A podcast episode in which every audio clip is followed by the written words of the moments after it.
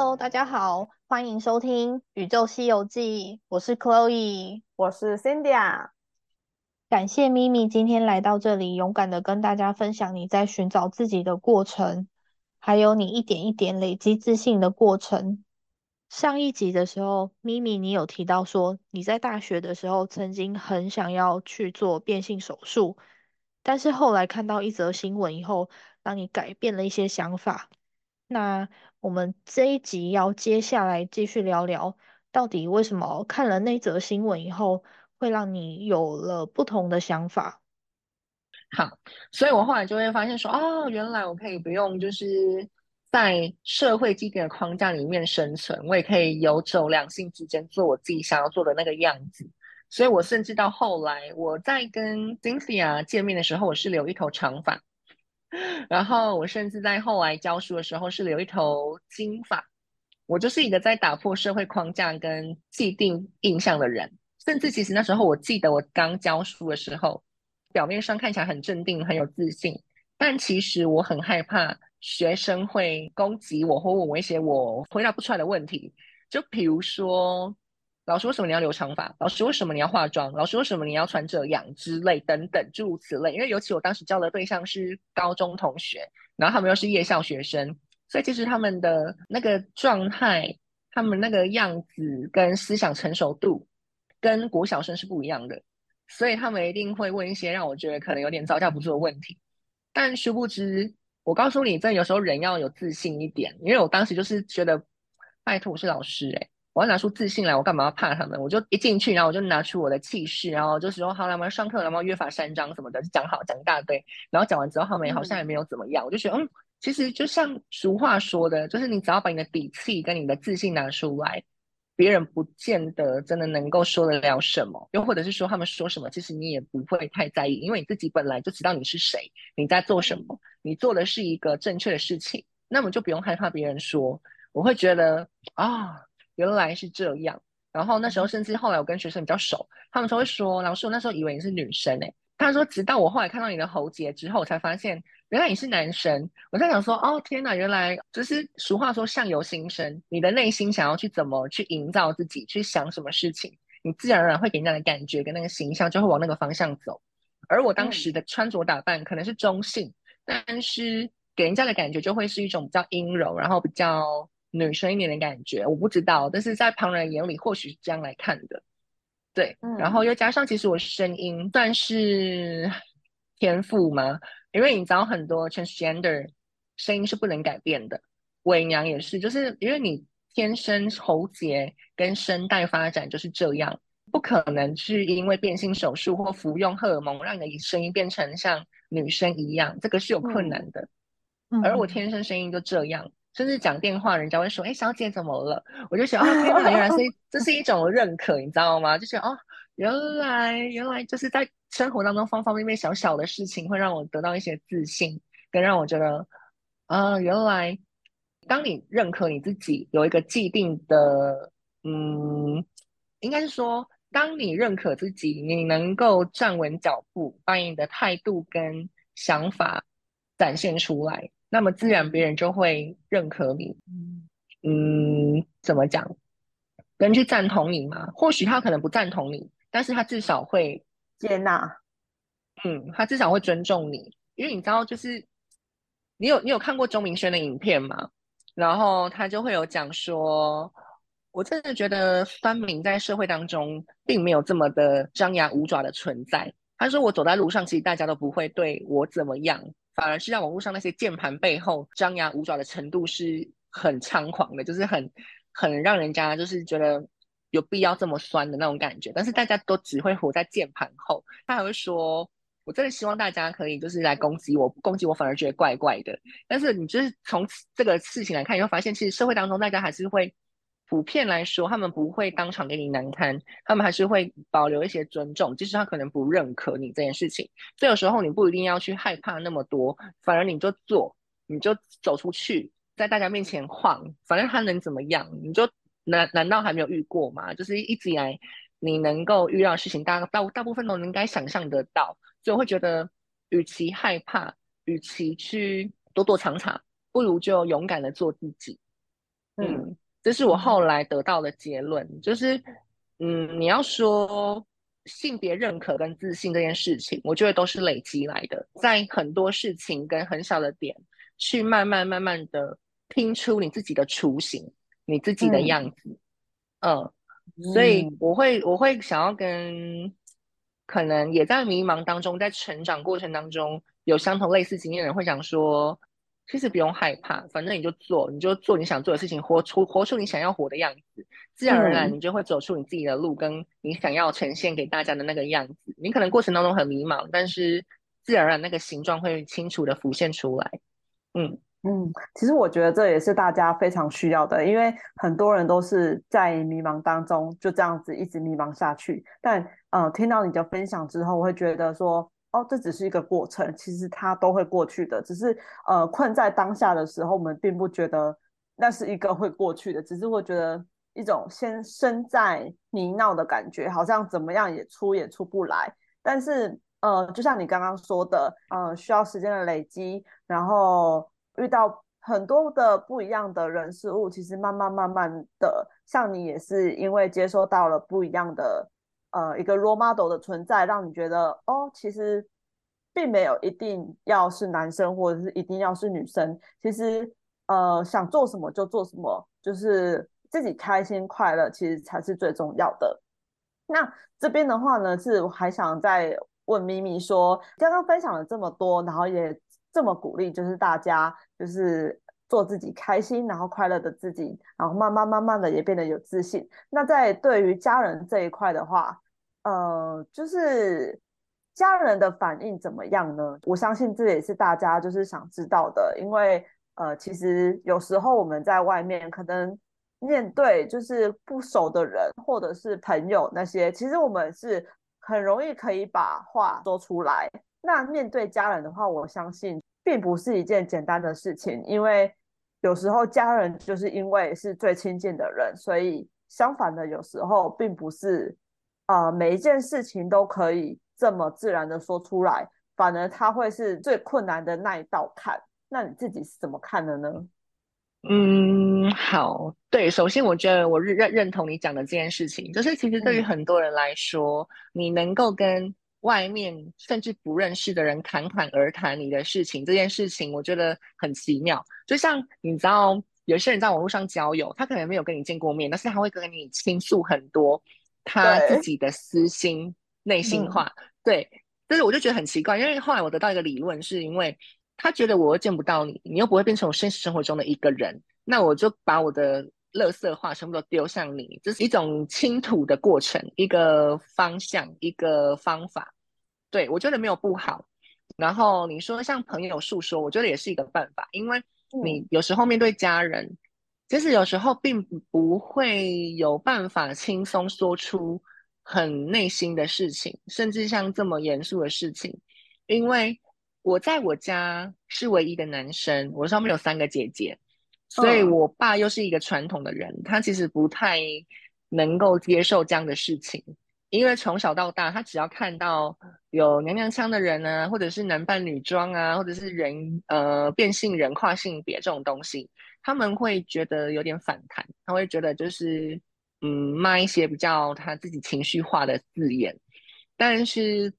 这件事情并没有影响我。想要做自己的决心，虽然我会在过程当中比较害怕跟他接触，说到这件事情，但是我还是努力朝着我方向前进。直到后来我到研究所的时候，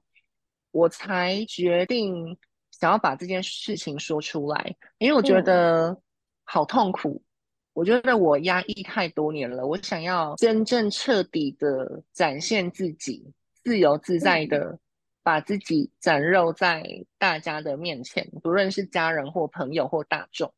因为我觉得，既然你是家人，那我应该要更清楚明白的跟你们诉说我内心的话，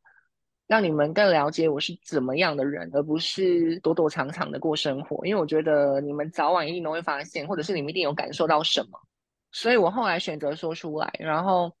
我爸妈一开始的想法，当然他们一开始都会说。没关系，尊重你，你快乐就好。但是事情我觉得没有那么简单，因为我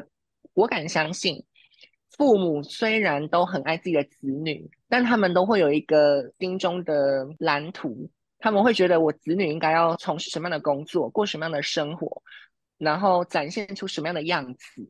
因为我爸从小到大一直跟我讲的一个东西，就是他希望我能够穿西装打领带，当那个上班族，稳定的工作，好好的就是过一般人的生活。但是殊不知我就是一个很叛逆的人，我不是一个非常循规蹈矩、跟愿意听从他人指示跟比满足他人期待的人。所以我后来跟他讲这件事情过后，他虽然表面上说可以没关系，但是我可以感受得到他。还是有他不能接受的部分，好比说我的头发，因为我说我留长发，然后我刚开始留的时候，我真的不太会留长发，我也不太会照顾，然后就留了一一头稻草，但我自己觉得很好看，我现在回头看其实蛮好笑的，但是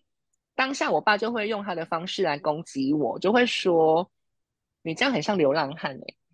其实我当下听起来是内内心是受伤的，我会觉得我爸怎么会跟我这样讲话。但其实他就是在用他的方式激怒我，然后把我导到他想要的那个方向，因为他希望我能够剪头发，他希望我能够过得像男生一点。但是我就觉得我就是一个没有那么听话的人，你这么你这样攻击我没有用，我反而会更加的活出自己的样子。然后到后来他就陆陆续续，可能几个月，然后就会说你头发要剪，你这样出去外面工作，如果我是老板，我不会想用你，或者是说你这样的。别人都不会说什么吗？你这样工作，其他人都不会说什么？我说我当老师，校园在提倡性别平等、多元性别，大家都努力的达到平衡，在两性之间努力做到尊重这件事情。那为什么我在学校在倡导，甚至当一个活招牌、活例子给大家看的时候，我回来还要去面对这件事情？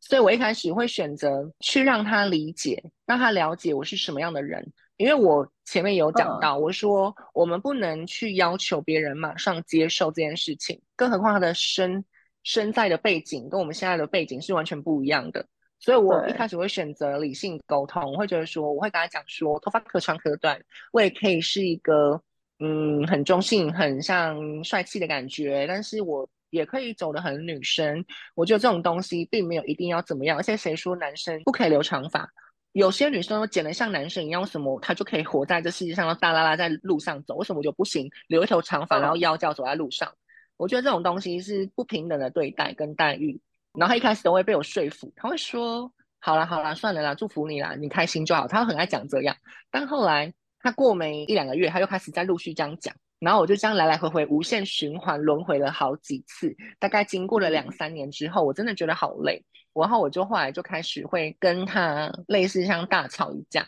之后我就很我就很很愤怒，就是情绪高涨，然后音频超高，然后就噼里啪啦疯狂输出，就会说。你都说你是一个开明的人，你都愿意听别人讲话，但你为什么都不会听我讲话？我讲了那么多次，你有听进去吗？你真的有在乎我的想法吗？你有尊重我吗？为什么要无限的轮回跟循环这件事情？我觉得你好像真的没有听进去，哎，然后他才会冷静下来，然后还会说，我的出发点都是为了你好。我说，如果你真的为了我好，我也希望你能够尊重我，因为我觉得你在用为我好的这个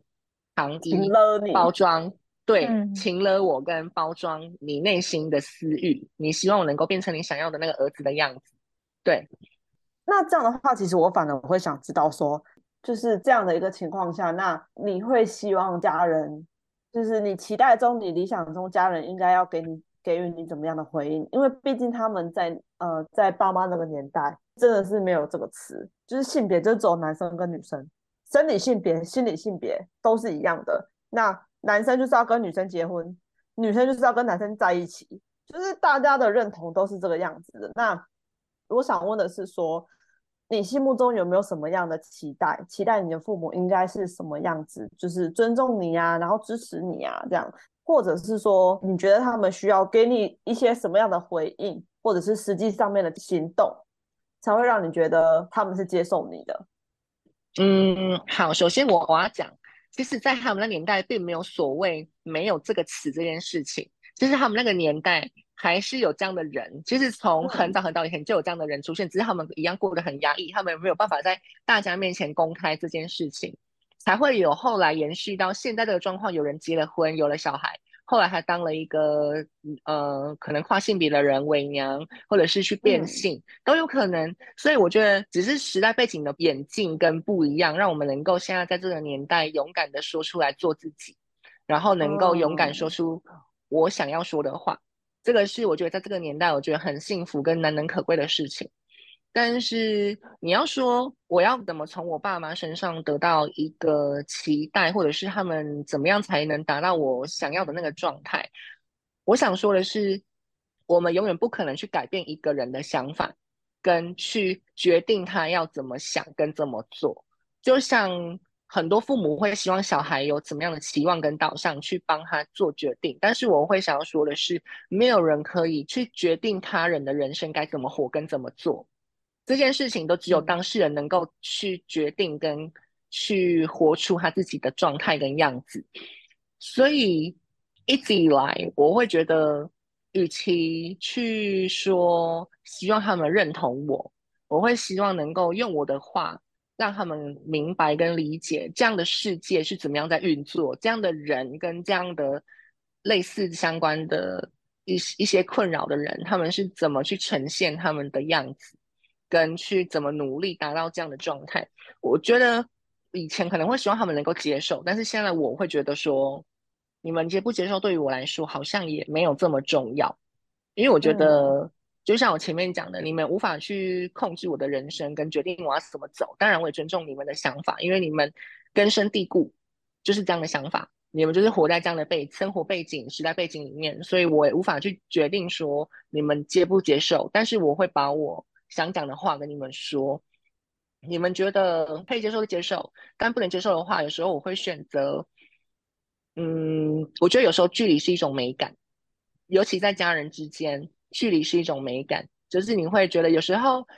一种距离反而会让你觉得看起来有点朦胧，反而会有会有一种若即若离的感觉，会让你觉得纷争会少一点，或者是你可能争吵会少一点。适当的距离感，其实有时候反而会让彼此更珍惜相处在一起的时间。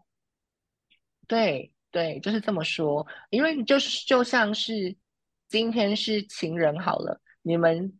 在一起也不可能完完全全彻彻底底的把你的事情全部都跟对方说吧。有些是只有 for 姐妹淘，有些是 for 家人，有些是 for 另外一半。这个东西其实。嗯，你要选择取如何去取舍这件事情，然后我会选择，当我无法做到有效沟通跟让他们能够完全理解的时候，那我就会选择距离就是美感这件事情来做一个总结。但是你要说我爸妈不接受吗？其实我觉得并没有，因为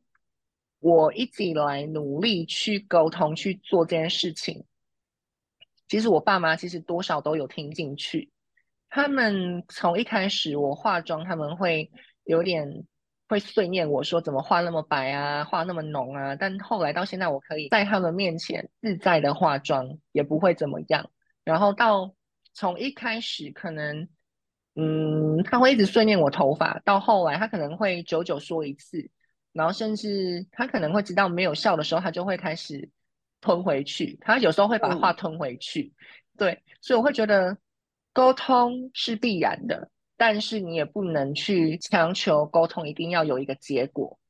你能够让你对方知道你的想法跟你的心态，那就够了。那其余的东西是我们不能控制的，对吧？因为人与人相处之间本来就是如此，你能够聊得来，那就聊；聊不来，你。就尊重对方吧，你也不一定要强迫别人要接受或不接受，这种东西是我们不能够控制的。嗯，那像你刚刚提到，就是说哦，关于家人的部分，那我想再提另外一点，就是说，其实呃，刚刚前一段就是你有提到，呃，可能家人希望你就是找一个比较稳定一点的工作，然后是符合这个社会期待的。那他们对于你。就是他们知道你在经营，就是自自媒体嘛，你在拍片嘛，那他们的反应会是怎么样呢？嗯，一开始他们不懂，因为在他们那里那一样没有这个东西，这是最近新兴的实业嘛。然后一开始其实我连跳舞都是闷在房间里面跳的，我连门都关起来，因为我不想让他们看到我在做什么。因为我跳的都是女舞，然后我觉得有时候比较性感的东西，我可能还是会躲躲藏藏。他们其实也不太一开始都不太知道我到底在干什么。然后是到后来，慢慢他们接触比较多了，然后我有跟他们稍微提到过，然后他们就多少知道，但是他们还是觉得说。你还是要找一个稳定的工作，因为你不知道这个会不会成功，你也不知道你这个东西到底做不做得起来，都是很多不确定因素。所以他们会希望我的年纪就是到了应该要找一个稳定的工作的时候，还会还还会想要这样冒险，因为你知道父母的心态都是这样的，他们会觉得说。让小孩就找一个稳定工作就好了，干嘛在那边换来换去？还是说做一个就是一个不确定性这么大的东西？你懂吗？但是对于我来说，我的个性是我是善于冒险的人，我会喜欢去实践理想，或者是对尝试，我会想要去努力看看，即使这过程当中真的很辛苦。我不得不说，创作跟实践梦想这件事情真的很不容易。因为你要在理想跟现实之间做到一个平衡，是一个很难的事情。对，然后我会觉得说，嗯，会啦，我接下来应该会去做正职的工作，然后努力再试试看，在现实跟理想之间达到一个平衡。但是不知道哎，我还在摸索，我可能还没有一个给自己明确的停损点，但是就是我会想要再试看看一阵子。不知道多久，但是就是人生嘛，且走且看，然后努力活在当下，然后去实践你要的目标跟理想。如果真的觉得没有办法了，那我们再换条路走，总会有办法跟出路的，不是吗？嗯嗯，因为我觉得你今天分享的内容其实非常的棒，而且相信大家其实。我我相信很多人一定都遇到这样的问题，只是大家没有提出来讲而已。而且啊，我觉得现在还有一个很特别的，就是呃，其实你在分享你整个整个故事当中，你是非常有逻辑、有条理的。然后其实当中呢，我也听到很多非常经典，然后觉得很受用的金句。我觉得这是可以带 给他带给大家的，就是相信说，呃，每个人在生活中，好，今天就算他。没有性别角色或者是家庭认同的这些困扰，那我相信在大家迷茫的时候，其实也都是非常适合可以听，然后当做就是为自己的心里灌入一股温暖的力量，这样子。嗯，我觉得你的故事其实鼓励到很多人，一定有很多跟你有类似情况的人，只是他们还压抑自己内心，还躲在社会的框架里面，就是还是。虽然说心里很想做自己，但是还是在完成可能父母对他们的期待，或是整个社会对他们的期待。那最后是想问米米说，听你的故事，觉得你一路走来跌跌撞撞，那有没有什么，就是有没有哪一个核心价值是支持你一路走到现在的一个关键？好，我刚刚说了这么多，其实我的核心价值很清楚，就是。人生有很多时候都在考验我们，但是你要如何去用什么样的心态应对它很重要。每个人都有自己的擅长之处，比较弱的地方，然后每个人在过程当中一定都会有迷茫的时候。但是你要知道的就是，你要有自信，你要努力去做好你眼前的每一件事情。自然而然，你就会发现你什么东西擅长，你什么东西不擅长，因为你可以从别人的眼光、言语、支持、鼓励，去看到你自己的样子，努力拼凑出你自己的可能。而我如果被问到人生有什么样的经典语句，或者是你的人生座右铭是什么，我会说：Everything is possible，每一件事情都是有可能的，而且你要告诉你自己，人有无限可能。因为我一直告诉我自己，就是人有无限可能，我要去拓展这个可能。我可能没有做过这件事情，但是我要努力去尝试看看。因为你没有尝试，你不知道你人生有什么样的可能性。如果因为这么说好了，每个人都会因为未知的事情而感到恐惧跟害怕。但是如果你没有跨出去那一步，那你永远只会停留在恐惧跟害怕的状态里面，你无法真的突破那个现况。你真的做了之后，你才会发现说，原来这件事情其实也没有这么难，其实也没有那么可怕，其实也没有想的这么的夸张。你只是因为自己的未知恐惧，让你停留在那个原地，呃，没有办法前进。那其实我觉得，人有很多的可能性，不见得你会跟别人走一样的路，跟发展出一样的才能，但是你一定会有属于自己的精彩人生跟才能等着你探索跟发展，只是你自己没有发现而已。所以我会。可能跟学生讲，跟我周遭的人讲，或者是不认识的人讲。如果遇到适当的时机，我会说，每一件事情，如果你有兴趣，那你就做做看，因为你不知道人生会发生什么事情，你也不知道你到底适不适合。但你做了，就会知道你适不适合，因为每个人都需要发展出你自己人生。那样属于自己精彩的那种色彩，因为我觉得人生就像一个调色盘，你要如何去注入哪些颜色，那是你自己能够决定的。但是如果你能够每一个颜色都尝试一点，那你就会活出自己的精彩人生，是一个彩色的状态，你就会让别人看到是你的生活那个拼图是一个亮丽然后漂亮的一个画作。而我觉得，嗯，我不知道你们一定有听过有一个广告词让我印象深刻到不行。他说：“不做不会怎么样，但做了很不一样。”这句话让我很印象深刻，跟一直在我心中、脑海里面回荡着。因为这句话呼应了我的座右铭。我觉得你不做不会怎么样，但是你做了一定会有不一样，你一定会有改变。即使只是一点点改变，但你持之以恒，一定会累积成人生中不一样的养分，跟你可能没有想到的那一个状态跟结果。所以我想要鼓励大家。不要害怕尝试，不要害怕去展现出自己，因为人本来就是在互相碰撞当中活出一个精彩的样子。你不可能在一个陌生的人面前，他就会摸透你这个人的状态跟底细是什么。你一定要经过交流、面谈、沟通，才会慢慢碰撞出属于你们自己能够和谐的一个状态。所以你一定要。努力的去做，努力去尝试，然后勇敢的说出自己的想法，不要害怕，因为现在的年代跟之前不一样了。我们觉得这个年代，就像我刚才前面讲的，很难能可贵的是，大家可以努力的活出自己的样子，跟说出自己的话。所以就做吧，Do yourself。我觉得人生有很多可能性的。哦，所以像你刚刚提到这么多，其实最关键的就是执行，就是最重要的事。真的，我觉得执行想就做，不要只有想，想要做，对，执行力很重要。嗯，很佩服你的行动力啦。嗯，没有，我觉得有时候我还是很懒惰的，就是只是有时候还是会逼自己。我觉得人哈就是有惰性，就是会想要偷懒，可是你偷懒久了，你就会发现不行，你会停滞不前，你就会告诉自己不行，我应该要做点什么。但当你做点什么，你就会发现哦。好像可以继续做下去，好像你的兴致又来了，你懂吗？有时候其实就像我前面讲的，你当你做的时候，你就会有一个热忱，或者是发现一个精彩，或者是一个可能性，你就会促使你自己再努力做下去。就边做边找到成就感。